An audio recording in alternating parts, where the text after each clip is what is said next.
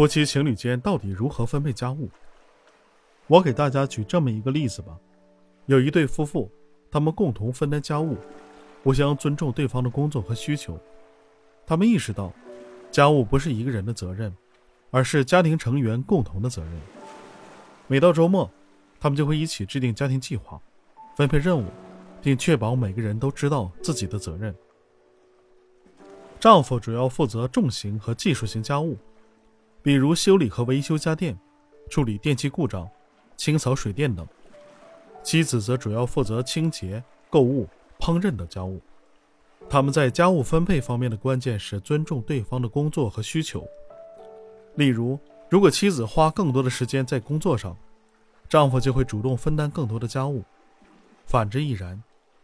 其实这样是很难得的。